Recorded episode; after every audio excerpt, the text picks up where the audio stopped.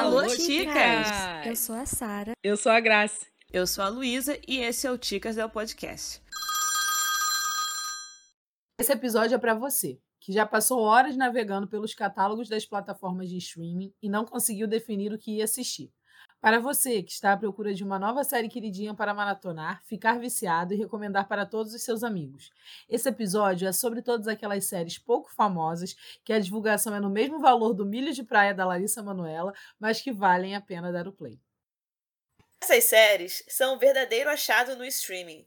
O diamante escondido entre os grandes sucessos de audiência e com uma divulgação massiva. Acredite nas ticas quando dizemos: você vai sair daqui com uma lista para maratonar e uma favorita no seu coração.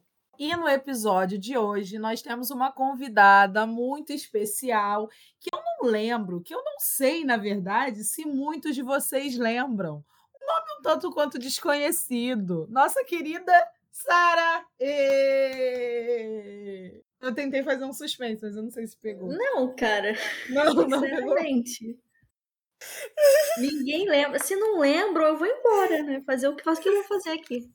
Tá vendo? Ela já chegou trazendo de volta aquele bom humor dela, né? Já, já, já trouxe aqui o, o negócio. Vocês estavam sentindo Amei. falta de ter alguém que discordasse de absolutamente todo o ar que eu falava? Porque, assim, eu, eu tava um pouco com uma saudade, mas não sei se tanto. Acho que já passou agora que ela já me deu o primeiro corte. Já matamos, já matamos. Já matei a saudade. Obrigada, querida. Ótima participação. Seja bem-vinda. Oi, gente. Não sei se vocês lembram de mim, como a Graciele disse, mas eu sou a Sara, a mesma. Então, oi a todos vocês. Eu espero que, que eu mantenha o nível de ranzinza que eu tinha em todo ao decorrer desse episódio. Muito bom saber que tá tudo bem. É, a Sara tem que voltar para dar uma balanceada. Mas hoje nós temos um episódio muito especial e é por isso que a Saroca está aqui. Já falamos que esse não é um episódio normal, a gente não vai indicar uma só série, na verdade, a gente vai indicar três séries diferentes, séries que a gente acha que não são tão conhecidas quanto deveriam e que deveriam fazer mais sucesso do que realmente fazem. Então, como é que a gente vai fazer? Cada uma vai escolher uma série, que é a sua desconhecida favorita, e vai falar um pouquinho dela, enquanto as outras fazem ali alguns comentários. E no final desse episódio, ainda a gente ainda tem um dos nossos famosos quadros e a indicação de um dos nossos ouvintes para fechar com chave de ouro. Antes de começarmos, queremos anunciar que já estamos no Orelo, uma plataforma rentável para os produtores de conteúdo, onde é possível apoiar o nosso podcast com diversos valores. Assine se você puder. Luísa, pode começar. Faça as honras. Qual é a sua série desconhecida favorita? Então, gente, depois de muito pensar, eu cheguei a uma conclusão, porque, assim, eu não assisto muitas séries desconhecidas. A minha primeira indicação seria, tipo, The Bold Type, mas depois que ela entrou na Netflix, todo mundo passou a conhecer. Amiga, todo mundo conhece The Bold Type. Todo mundo. Mas eu Ela assisti na é época que ninguém conhecia. É, você me indicou É, hoje ela ela tem, atrás. Mas Eu assim, amo. Eu ela amo, realmente amo. é bem conhecidinha agora. Agora ela Acho é muito, de muito tanto ela conhecida. ser, de tanto ela ser indicada como série desconhecida, porque ela foi indica, muito indicada naqueles vídeos de Instagram, séries que você não conhece, mas que você vai amar, Ai, sabe? Ela foi muito, eu assisti uns 50 desse indicando. Ela ficou bem conhecida. É, e aí agora ela é bem conhecida, né? E eu amo, é tipo, maravilhosa. Então, assim, assistam The Bold Type. Quem ainda não assistiu, né? Porque virou bem famosinha. Então eu decidi indicar uma outra que é bem desconhecida, que é The Chair. Estrelada com a Sandra Oh. Agora eu vou dar umas curiosidades sobre essa série. The Chair tem produção executiva assinada por David Binoff e D.B. Wise, os mesmos criadores de Game of Thrones. Apesar da Universidade de Pembroke parecer bem real na série, ela não existe na vida real, apesar de ter uma cidade nos Estados Unidos com esse nome e uma Pembroke College na Inglaterra.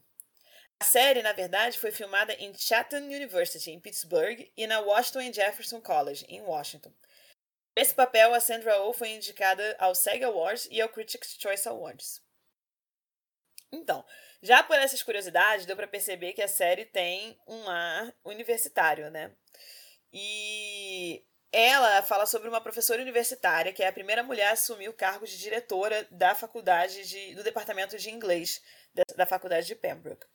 Mas esse departamento ele está passando por diversas crises, principalmente financeiras, e ela também está passando por diversas crises na sua vida pessoal. E o negócio já começa tumultuado, né? Isso tudo ela está tentando balancear a sua vida, a sua, a sua família, o pai idoso, uma filha pequena e a sua vida amorosa, que, diga-se de passagem, é inexistente. Eu comecei a assistir The Chair porque é estrelado pela Sandra Oh. Eu adoro a Oh, desde a época de Grey's Anatomy. Não sei se eu falei isso aqui no episódio de Killing Eve, mas é, não é a primeira vez que eu começo a assistir uma série porque a Sandra Oh, tá, eu comecei Killing Eve por isso também. E assim, eu fui surpreendida porque The Chair é muito engraçado, divertido e é curtinho. Eu maratonei tudo numa tarde fria que nem a de hoje. Outro ponto é, da série, né, do plot da série, é que, ponto principal no caso, né, e eu vi umas críticas falando que essa, esse plot tenta roubar o protagonismo, mas a Sandra Oh vai lá e recupera de novo para ela, é que no, o seu melhor amigo na série, o Bill, que também é um suposto par romântico, ele está sendo acusado de apoiar o fascismo, porque em uma aula ele faz a saudação nazista. Um dos alunos filmam. E isso gera o maior rebuliço entre os alunos e começam tipo a protestar e a Jin-Un tá entre a Jin-Un é a personagem da Sandra Oh, né, no caso. Ela tá entre a cruz e a espada, porque ela sabe das intenções dele. Mas o departamento tá uma confusão e tá todo mundo protestando na porta do departamento. E eles estão tipo, meu Deus, o que, que, eu vou fazer? É tipo aquela vibe de vida acadêmica, né? Que todo mundo que frequentou a universidade conhece muito bem. Mas nós somos os alunos. Antes de você continuar falando da série, eu ia fazer um comentário que a Sandra ela sempre me passa a vibe que ela tá sempre interpretando esse estereótipo de mulher. A mulher que tá sempre tentando balancear os pratos da vida. Porque em Killing Eve, ela também tá assim. Sim. Equilíbrio, ela tá tentando ali balancear a vida pessoal e a vida profissional, entendeu? Ela, o casamento dela tá indo por água abaixo, enquanto ela tá tentando achar uma serial killer. Em Grey's Anatomy, apesar de eu nunca ter assistido, ela também me parece que tá ali tentando balancear os pratos. Não sei, tirei da, da, da minha cabeça essa. Mas ela sempre me passa a vibe de que tá interpretando a mesma personagem. É, a, a, sempre a, o estereótipo da mulher é, bem-sucedida que, que pode fazer tudo, sabe? Não bem sucedida, bem sucedida entre aspas, assim, mas a mulher que pode fazer tudo, que tá sempre ali tentando lidar com tudo na crise da meia-idade, ela me parece isso. Sempre. Todos os personagens dela me passam essa vibe. Eu adorei esse comentário, porque é o que tá aqui, é o que eu ia falar também. Porque ela, ah, na série, ela tá realmente tentando balancear tudo. Em Killing Eve, ela está tentando balancear tudo. Em Grey's Anatomy, a, tipo, o plot quer que ela balanceie tudo, mas ela é uma pessoa focada na carreira dela. E em todas essas séries, ela é muito focada na carreira dela. É, então, sempre parece que ela é a mulher que está na crise da meia-idade, que tem que decidir entre a vida pessoal e o trabalho. Sim.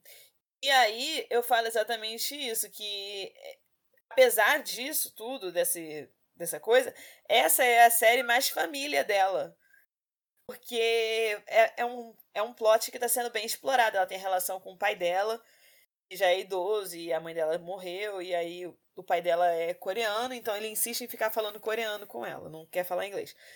E aí também a, a filha, que é adotada e é, tem ascendência filipina e mexicana, e tá passando pela maior, maior treta na escola. Enfim, e aí ela fica naquele meio, porque ela tá no, tendo problemas no trabalho, o pai dela e a filha estão pesando ali de um lado, mas mesmo assim é um, uma série que, tipo, ela passa.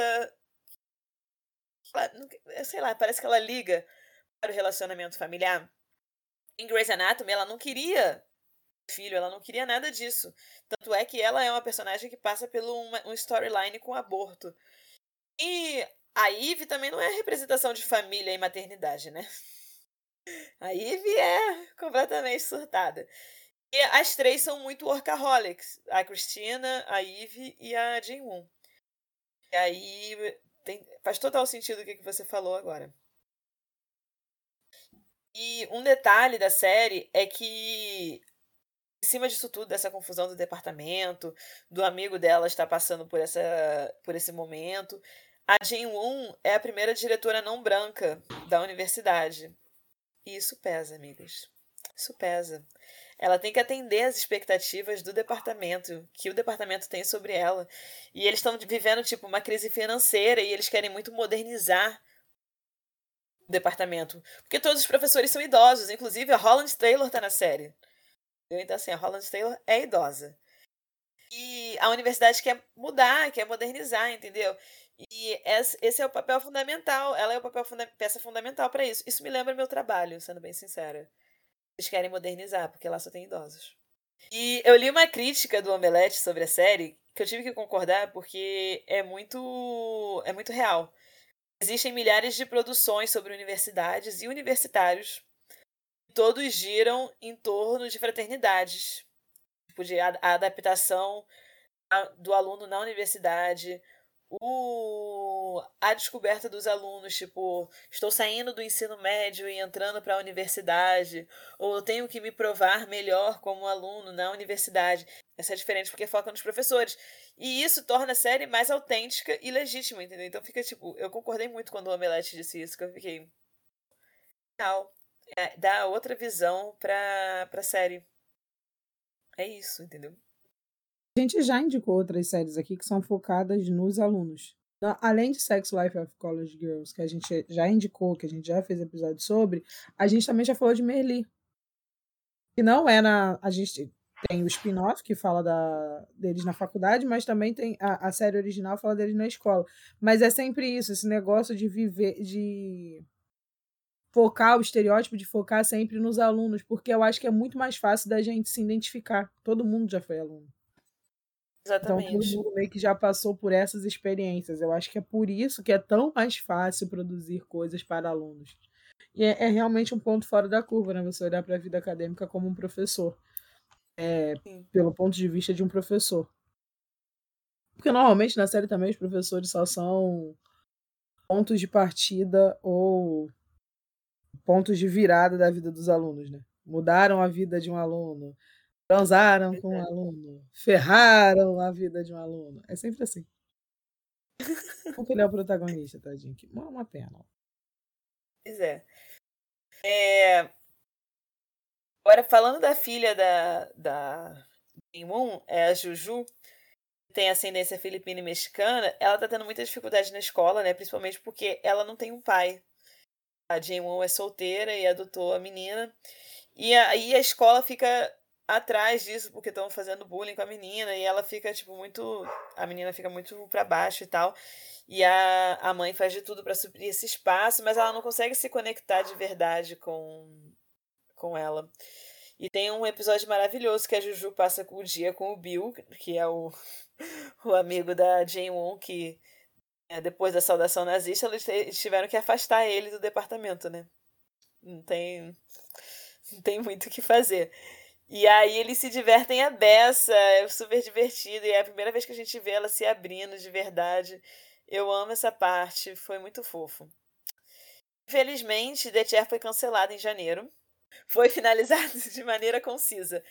Eu gostei, mas se tivesse outra temporada, ficaria satisfeita, mas também gostei da finalização. Eu gostei, eu assistiria. Assiste, amiga, tá na Netflix. Cara, eu acho que assim, se eu tivesse, se eu tivesse só lido a sinopse, eu não assistiria. A forma como a Luísa falou passa uma visão que só quem assistiu a série teria. Uma visão de quem tem apego com a série teria. E assim eu acho que é muito fácil. Seria a mesma coisa que eu falando de Doctor Who. Tem muito apego. Então é, é fácil vender para os outros assim. Mas eu acho que se eu fosse me levar só pela história da série, eu não, não assistiria, não. É você é, como aluna, você mesmo falou. Como aluna, né? É, eu você como aluna. Eu acho que não, não, não me pegaria. Eu acho que não me pegaria. Sei lá, ficou. Pra mim ficou faltando o, o plot. Sabe? Hum. Ah, o que que. O, o que que, o que que pega na história, de fato? Parece que a história toda foi um, um plano de fundo, sabe? Tipo, ah, é isso, isso, isso e isso que se passa, tá, mas além de você estar tá a sensação de que você está acompanhando a vida normal de uma pessoa normal, o que, que tem de diferente? Graciele, a gente já está vários episódios falando sobre umas coisas não precisam ser mirabolantes.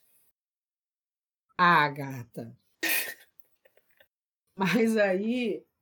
Cara, mas, eu, mas é porque as coisas eu não mirabolantes, mas você está entendendo como todas elas, por exemplo, a gente falou da De Volta aos 15 Feijão com arroz ali funciona, mas tem um plot, viagem no tempo.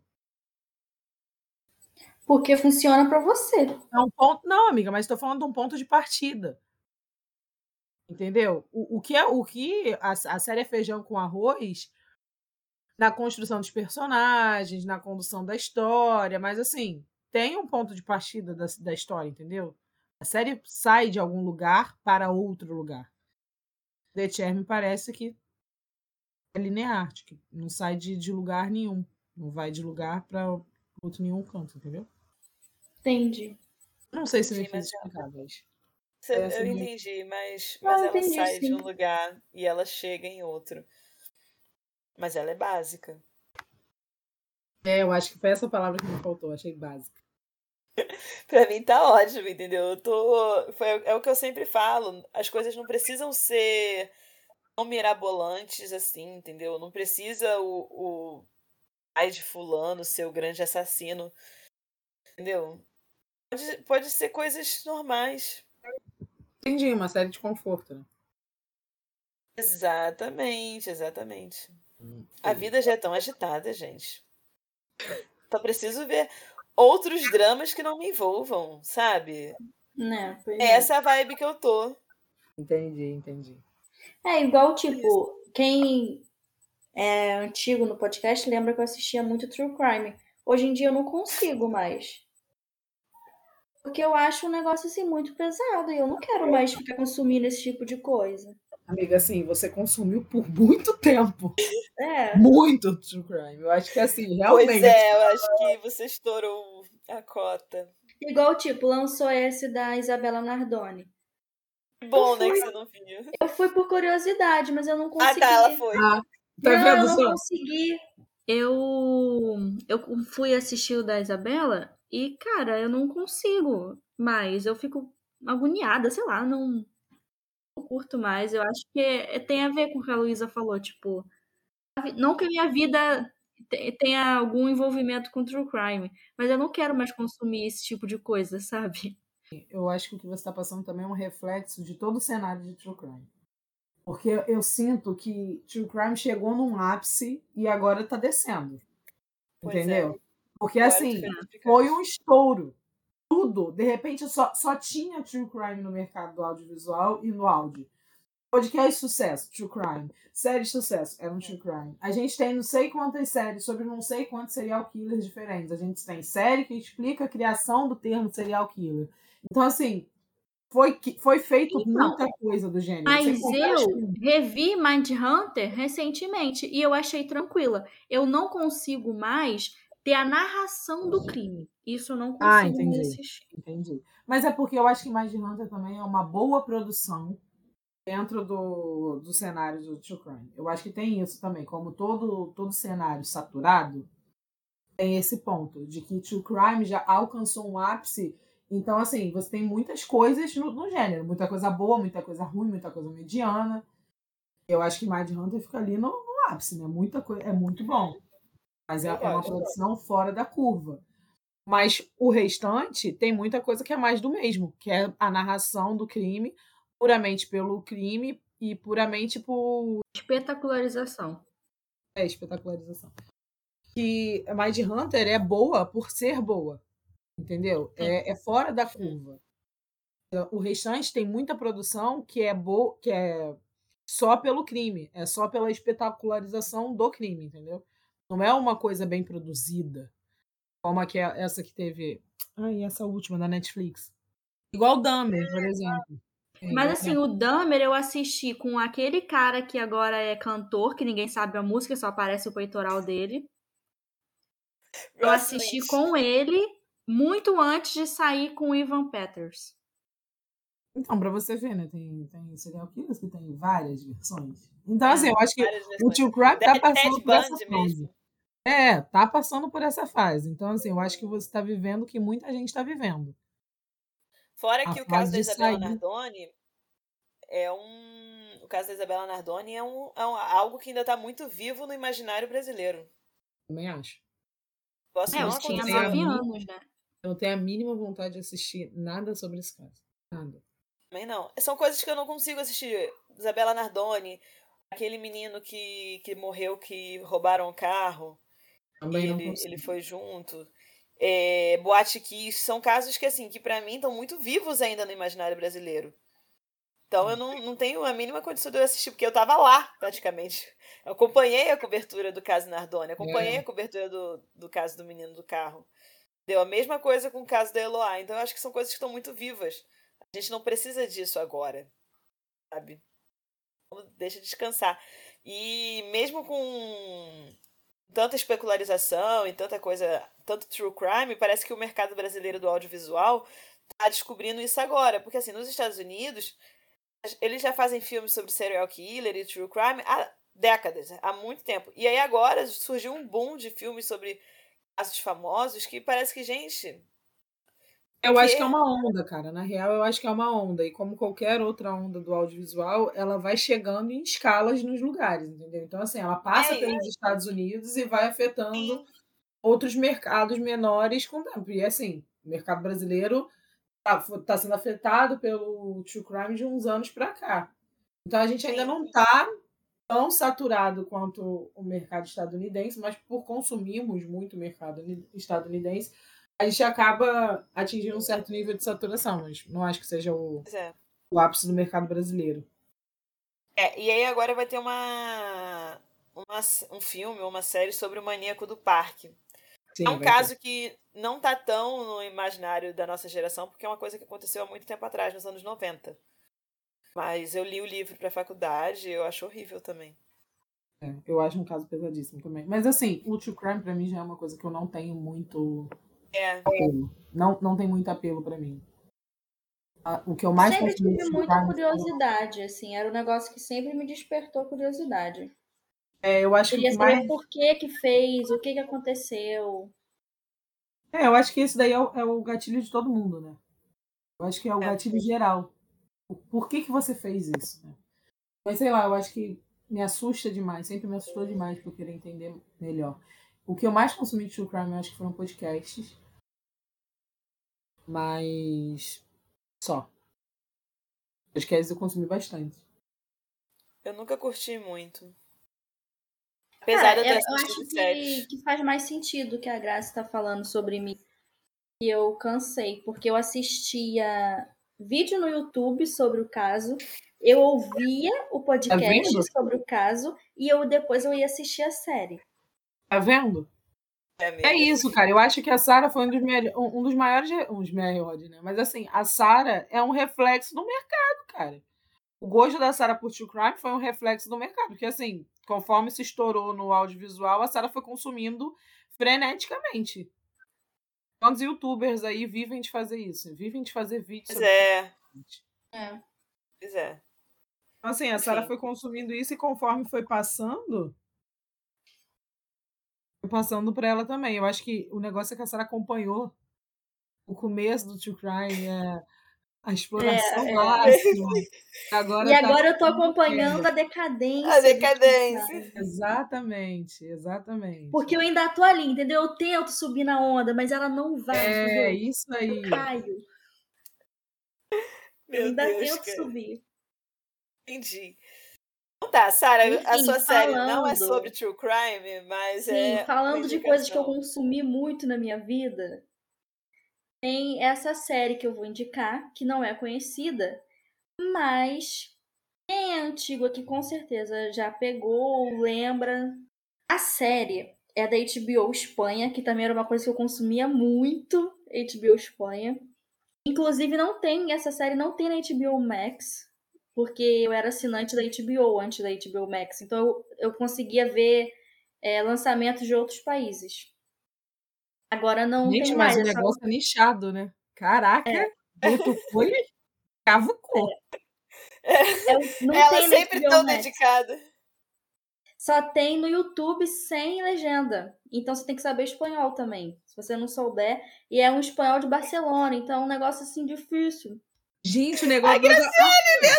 A Graciele vendo que a indicação da Sara realmente é desconhecida, enquanto a dela. Gente. Eu acho que eu acho que agora eu vou ter que rever a minha outra indicação de série desconhecida. Luiz, a sua também já não tá mais tão desconhecida assim, porque a Sara. Porque é minha em inglês. É. Passou já tem Também é. legenda e, e dublagem. Pois é. Mas a gente já indicou no episódio de Normal People, porque tem aquela vibezinha de problema que Normal People tem.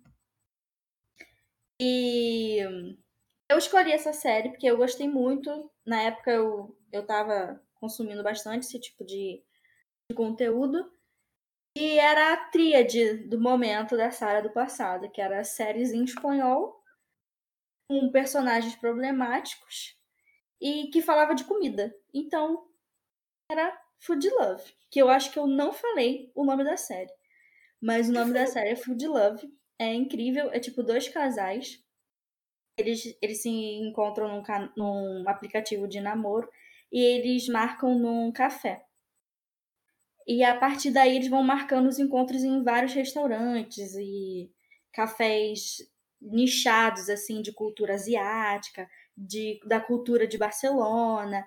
Aí tem um episódio que, que é- eles vão, quer dizer, ele vai para Roma e aí tem um negócio assim com gelato. Então é um negócio assim muito legal de conhecer outras culturas, de falar sobre relacionamentos problemáticos não relacionamentos, o relacionamento problemático deles. E, e comida, conhecer comidas novas e eles ficam comendo perto de você. É muito legal. E aí, agora eu vou para as curiosidades. E todos esses lugares que eles foram e essas comidas que aparecem, realmente existe, a comida é real e os lugares são reais. Então você pode pesquisar e, e encontrar e fazer uma tour pelos lugares que eles foram na série.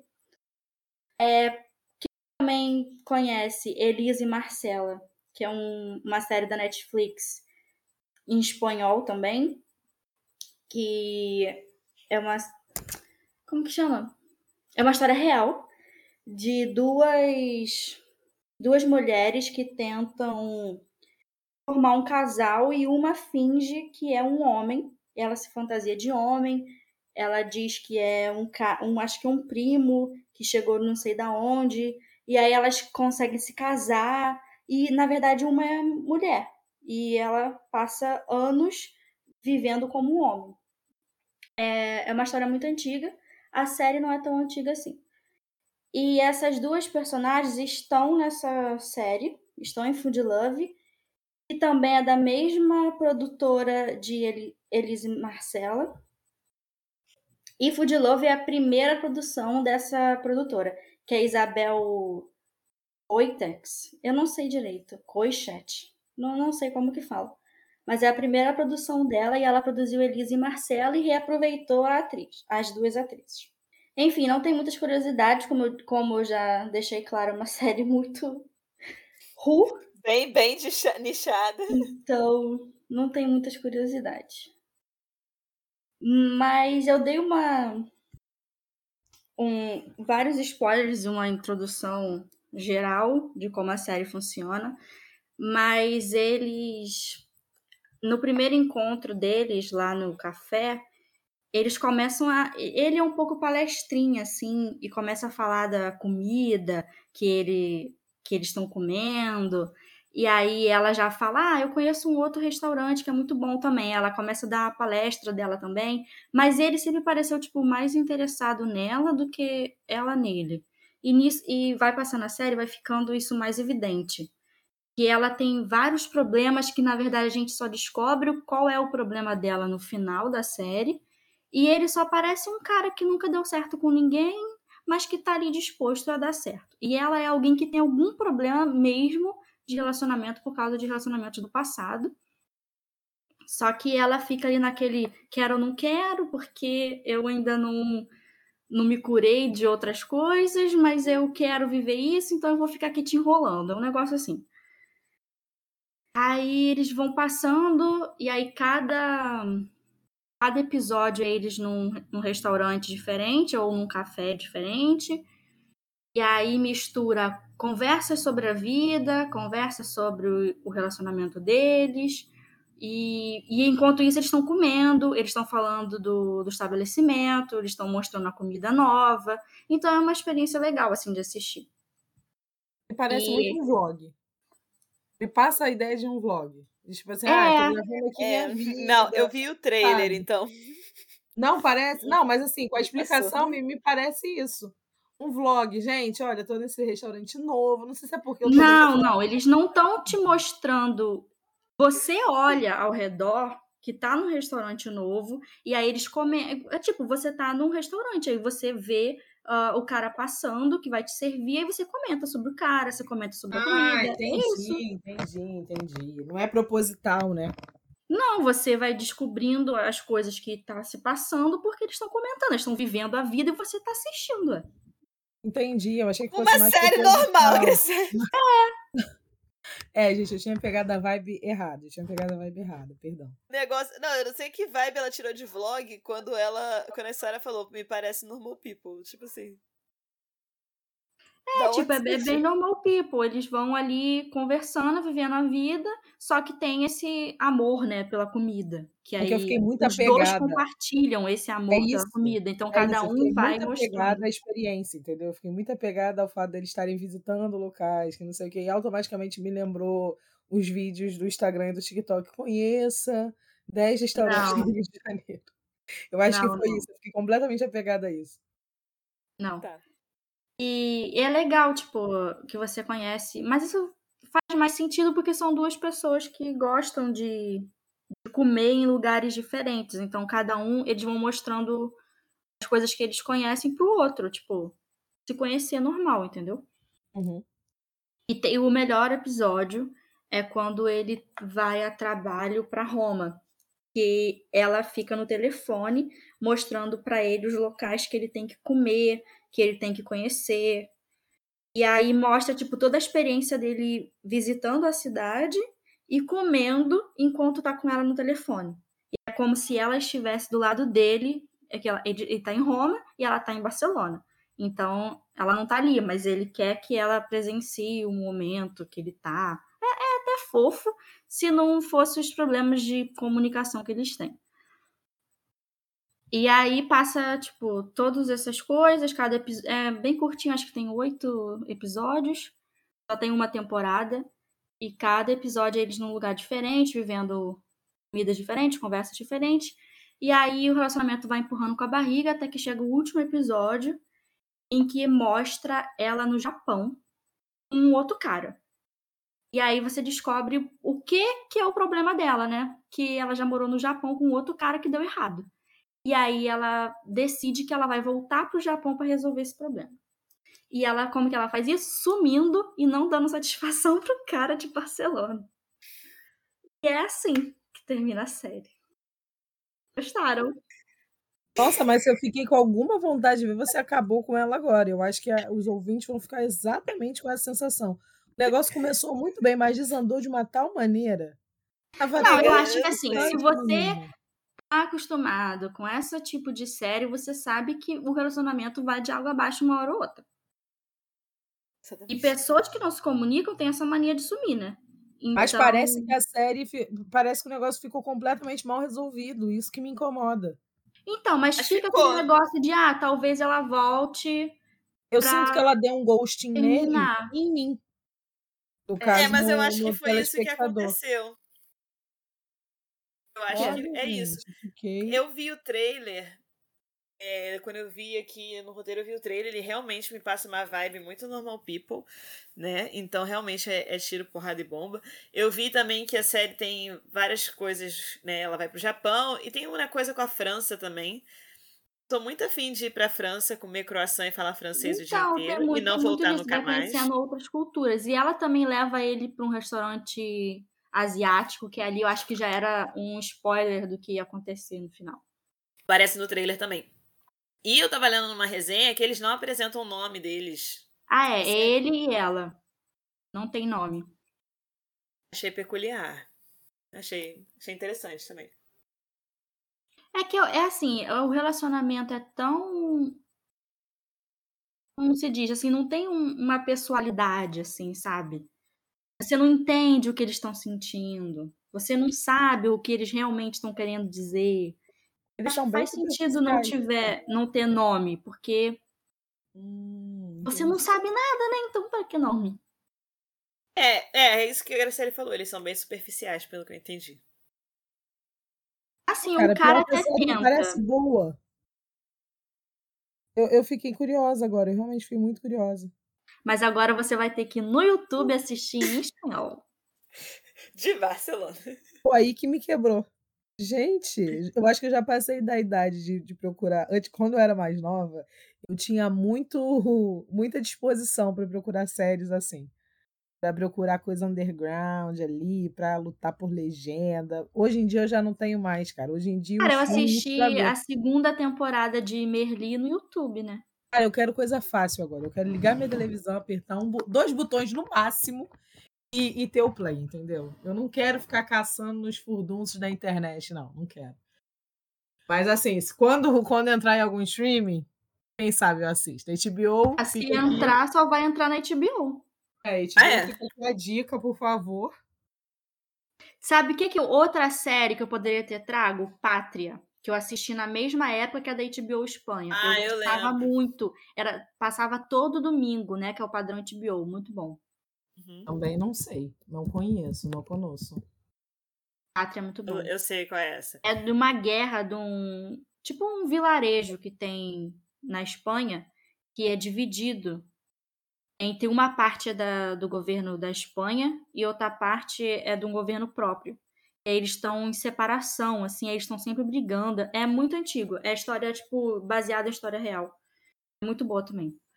Hum, tem aqui. Nossa, tem vários, tem vários elogios. É um livro, tem um livro. É, tem um livro da Intrínseca. Tem vários elogios. Procurei aqui rapidinho. Pátria é muito bom também. Mas Esse Pátria é um negócio mais cabeça que eu tinha que lembrar de muitos detalhes da guerra que eu não ia lembrar e eu não ia assistir de novo. Então eu Então preferi trazer né? Food Love que você poderia dar um geralzão que você entender, entendeu? Entendi. Entendi. Gostei do comprometimento.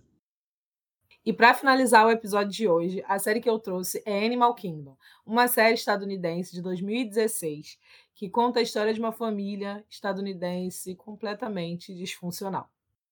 E para vocês entrarem no clima, eu vou trazer algumas curiosidades sobre a série. Ela é uma versão do filme Animal Kingdom, de mesmo nome, lançado em 2010, de David Michaud, que, por sinal, assina a produção da série. Esse filme, inclusive, ele foi completamente aclamado pela, pela crítica, ele foi premiado no festival Sundance, inclusive, e ele fez tanto sucesso que foi desdobrado para a série de televisão. O protagonista da série, o ator Finn Cole, também é um dos protagonistas de Peaky Blinders, que também é uma série sobre uma família de criminosos. Então a gente percebe que o gato gosta da coisa, entendeu? Ele gosta de estar ali nesse meio. E por último, apesar da série ter estreado entre uma das 10 séries mais assistidas da TV paga americana, ela não é tão hypada no Brasil e por isso é a minha escolha de hoje. Bom, para começar, como eu falei, a série conta a história de uma família disfuncional. Mas por que, que a família é disfuncional? Porque eles são uma família de criminosos, entendeu? E eles têm um crime específico? Não, galera. Eles matam, eles roubam, eles traficam, eles sequestram, eles fazem de tudo. Meu, Entendeu? topa tudo. Entendeu? Exa- Topa tudo por dinheiro. O entendeu? famoso, exatamente, topa tudo Tá por dinheiro. grana, eles estão fazendo. Eles têm ali negócios fixos, mas eles são criminosos de todo tipo, entendeu? São pau pra toda a obra. A história começa quando o Jay, o personagem do Finn que eu falei, ele tem que entrar pra essa família. Mas ele tem que entrar pra família por quê? A mãe dele já fazia parte da família, obviamente. Ela é uma das filhas da Smurf, é a coroa da série, que comanda a família, a matriarca, que é uma grande criminosa. Ela comanda a família de quatro. De, ela é mãe de quatro irmãos, né? De quatro, de quatro caras. E dessa e da, da mulher, que é a mãe do, do Jay. Mas ela se afastou da família. E com o tempo a gente vai sabendo por quê. E decidiu viver completamente afastada deles. E, e é renegada também pela família. E criou o filho dela longe deles. Então, assim, ele entra para a família porque ele não tem escolha. Ela acaba morrendo por overdose. Ela tem uma overdose, morre, ele fica órfão no meio da adolescência. Então ele não pode ser, não tem ninguém a quem recorrer a não ser a família de criminosos que a mãe tentou fugir a vida inteira. Ele acaba tendo que voltar para casa da avó, ser criado pela avó e pelos tios. E aí esses tios também são assim, cara, o negócio é que quanto mais você vai assistindo a série, mais você vai conhecendo a personalidade de cada um. Porque, apesar de ser uma, uma coisa bem tradicional, assim, no mundo das séries, no mundo do audiovisual, que é uma família de criminosos, é uma grande novidade, né? A gente tem Peaky Blinders, a gente tem Sopranos, a gente tem Sons of Anarchy. Inclusive, uma crítica que eu li fala que Animal Kingdom é The Sopranos com surfistas. Porque é a mesma vibe, mas e como passou a série, mesmo. como a É. série se passa na Ela foi Califórnia... contando, eu falei, nossa, tão dessoprante. Aham, Pois é, isso que eu mas tava é pensando. É isso, e como a série se passa na Califórnia, eles são ali, ó, da família do Sam, É. entendeu? Uhum. Então, então a gente, é uma coisa mais tradicional, entendeu? Não, não tá reinventando a roda, mas o negócio é que parece que quanto mais você descobre os personagens, parece que ninguém tem um lado bom. E quem você acha que tem um lado bom, na verdade tem lados piores. Tipo o Jake, que começa como um grande coitadinho e depois vai vi- virando um grande filho da mãe. Ou a Smurf, que é uma grande filha da mãe, continua sendo uma grande filha da mãe grande parte do tempo da série.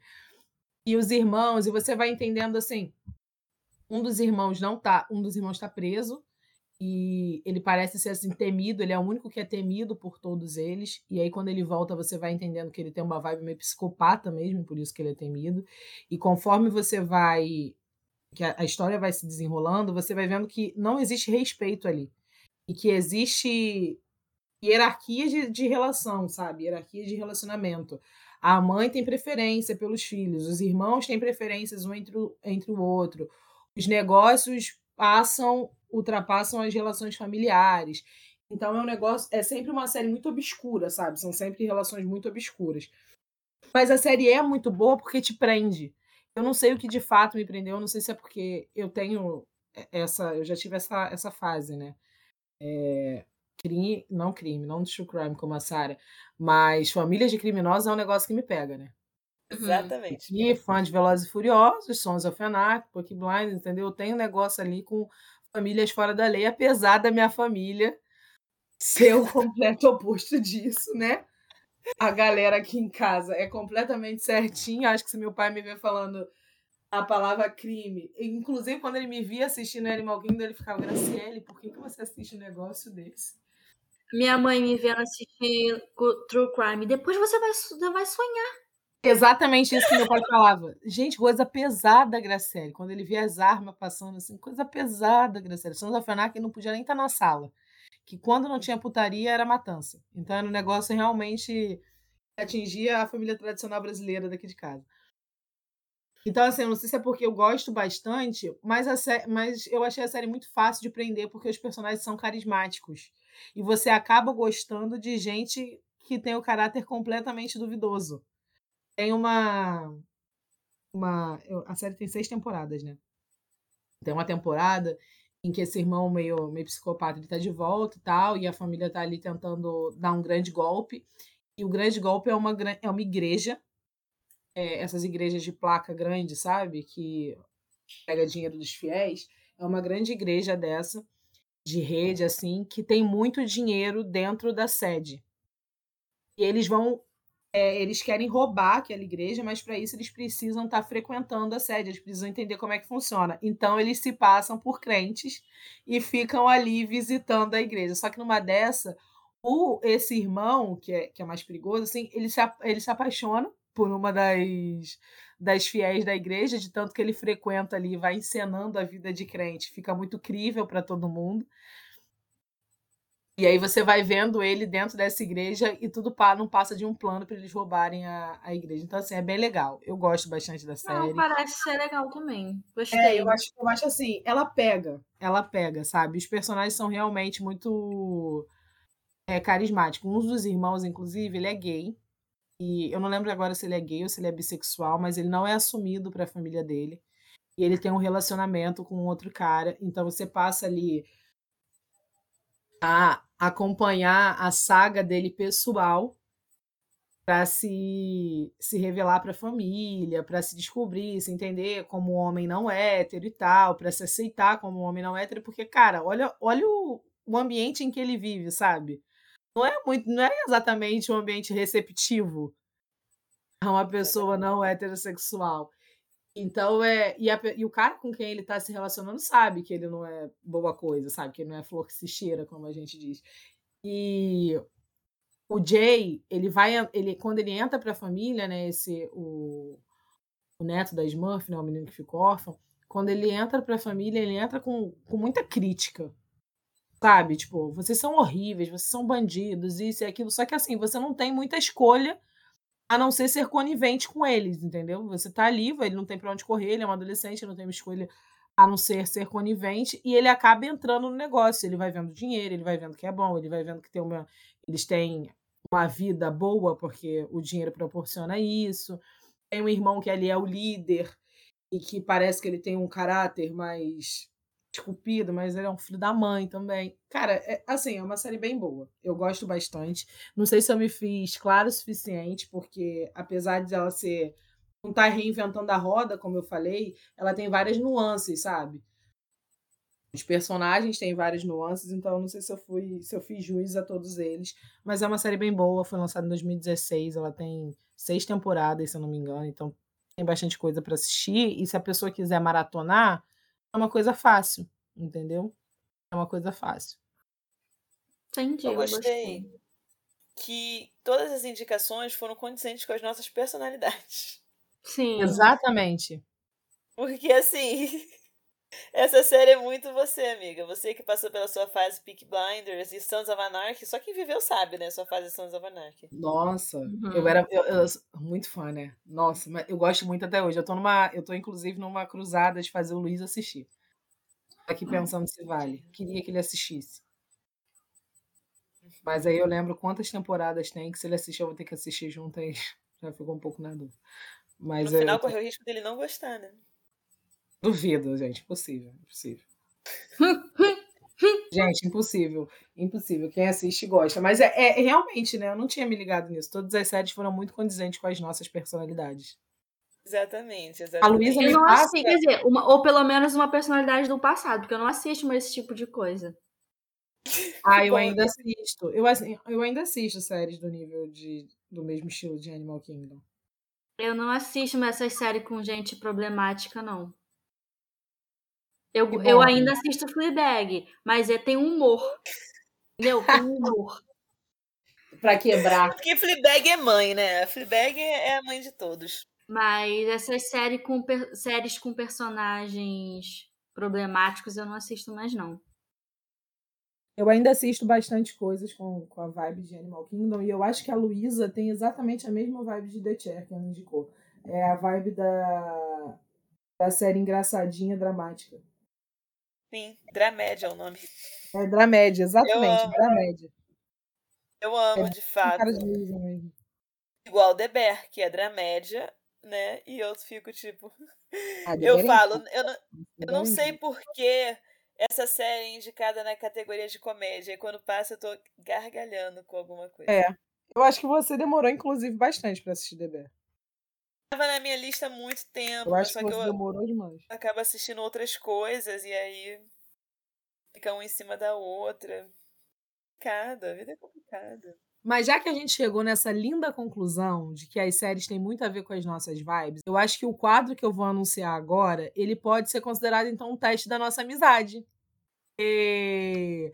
Porque nesse quadro eu quero que vocês indiquem séries que vocês acham que poderiam ser pares das séries que nós indicamos. Como, por exemplo, vocês falaram que Animal Kingdom, que foi a minha indicação, é um par de The Sopranos, que é uma outra série um pouco mais conhecida, um pouco mais conhecida, né? Pelo amor de Deus, sobrando. Então eu quero que vocês tragam absurdamente só um pouco. Absurdamente só conhecida. Só um pouco mais conhecida. É, então eu quero que vocês me tragam séries que vocês acham que tem a ver com as indicações que nós fizemos nesse episódio. Mas na minha não vale falar Puck Blinders, Sons of Anarchy ou Sopranos, porque eu já indiquei. Mas sobra o quê, querida? Não sei. Exatamente, eu tô no Google, só pra você ter uma noção. Vocês, já, vocês não me conhecem? Vocês não. Ah, é o gênero que Graça gosta, então vai lá. Ué, mas você falou todas as séries do gênero que você gosta? Ah, que nada. Eu acho que tem bastante coisa aí. Já sei. Breaking Bad. Passa. É um crime. Passa. A, a, a família.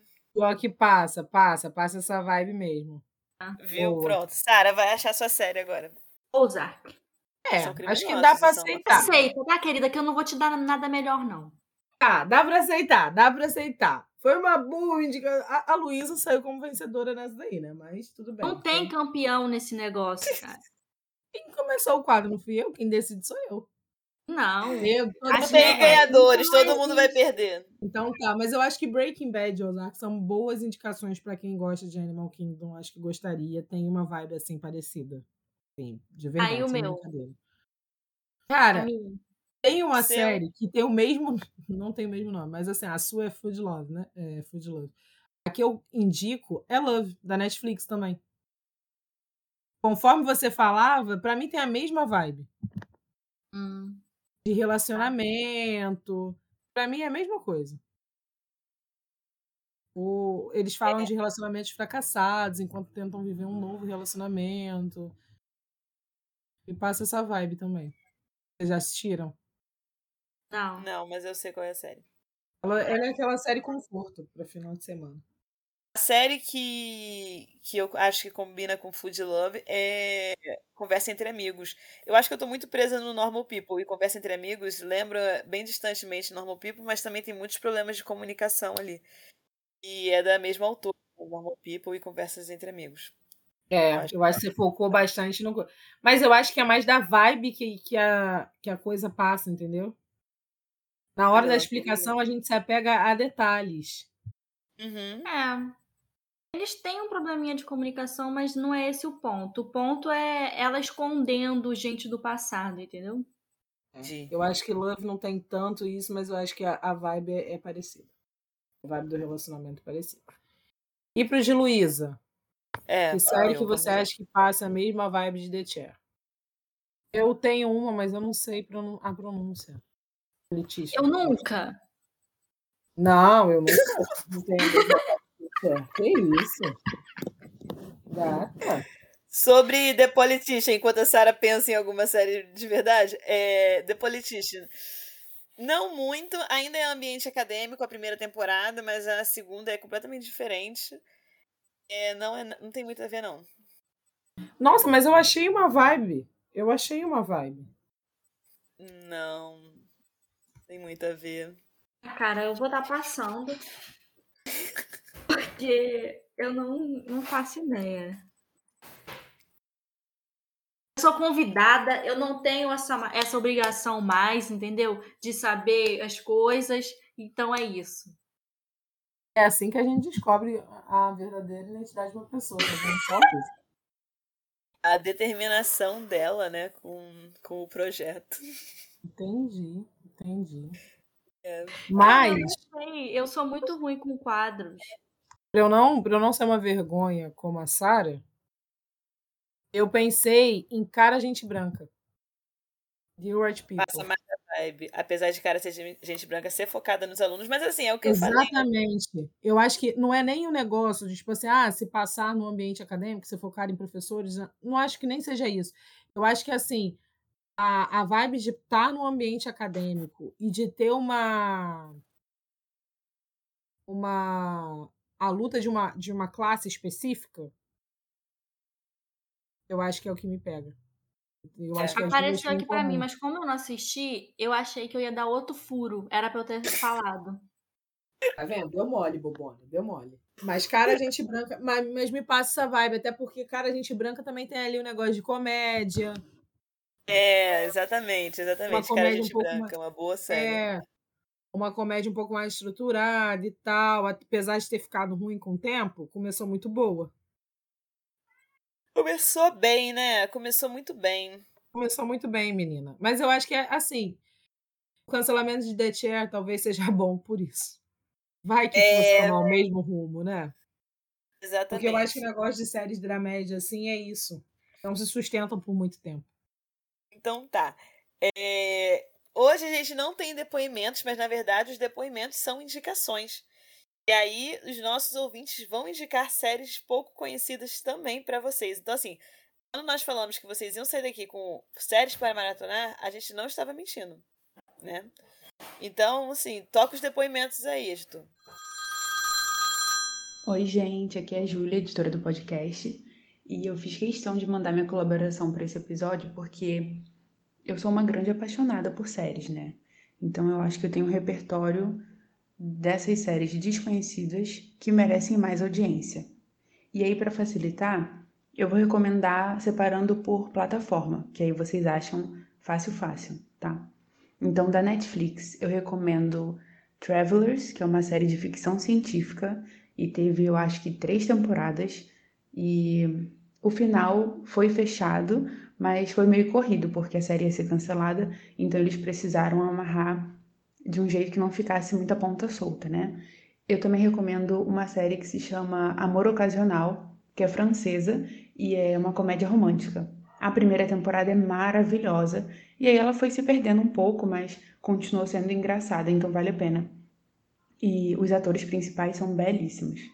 É, na Amazon tem uma que se chama Mozart in the Jungle, que é tipo uma dramédia romântica. Não sei se existe oficialmente essa categoria, mas é isso.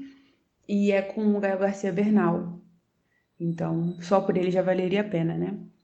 É sobre uma orquestra. É um tema muito aleatório, mas é maravilhosa. E na HBO Max tem uma série que se chama Starstruck, que vai sair a terceira temporada agora. E essa série basicamente é uma fanfic de qualquer pessoa que já sonhou em namorar uma pessoa famosa, né? É uma menina que tá numa balada e aí ela vê um cara gato, fica com ele e no dia seguinte descobre que ele é um ator super famoso. Enfim, é uma série muito engraçada, vale a pena. E aí depois vocês comentem no Instagram das Ticas se vocês já viram algumas dessas séries ou todas, ou nenhuma, e se vocês gostaram. E é isso, um beijo. E é isso, né, gente? Foi um ótimo episódio para receber séries para assistir. Eu acho que quem saiu desse episódio sem ter o que assistir é porque não, não, não se esforçou o suficiente, entendeu? Escuta de novo. Porque teve para tudo quanto foi gosto. É, teve um uma grande coisa mais episódio pesada, uma coisa mais leve, entendeu? Um meio termo ali no Dramédia. Exatamente. Hoje a gente Exatamente. indicou de tudo, hein? E deu pra matar a saudade de Saroca. Pois é. Mas é isso, gente. Fala lá no. fa- Falem no nosso Instagram o que, que vocês acham. Sara volta ou não volta? Entendeu? Deixa na mão dos Quem ouvintes. tem que decidir se Sara volta ou não volta é Sara. Não, não é, É, ainda tem isso, ainda tem. Sara. Ainda tem É. Sara. Então é isso, galera. Muito obrigada por participar, Sara. E aos ouvintes, até a próxima. Assistam as séries e mandem mensagem, fala o que vocês acharam e a gente tá lá pra conversar. Um beijo, gente. Obrigada. Tchau. Um beijo. O Ticas Del Podcast é produzido, roteirizado e apresentado por Graciela Anacleto, Luiz Almeida e Sara Caldas. A edição de áudio é feita por Júlia Barroso e o designer gráfico assinado por Nathalie Fernandes. Não esqueçam de nos seguir nas nossas redes sociais. No Instagram, o nosso arroba é Ticas Del Podcast, tudo junto com um underline no final. Mas a gente também tá no Twitter, arroba Ticas Del Pod. É isso. Obrigado pela audiência.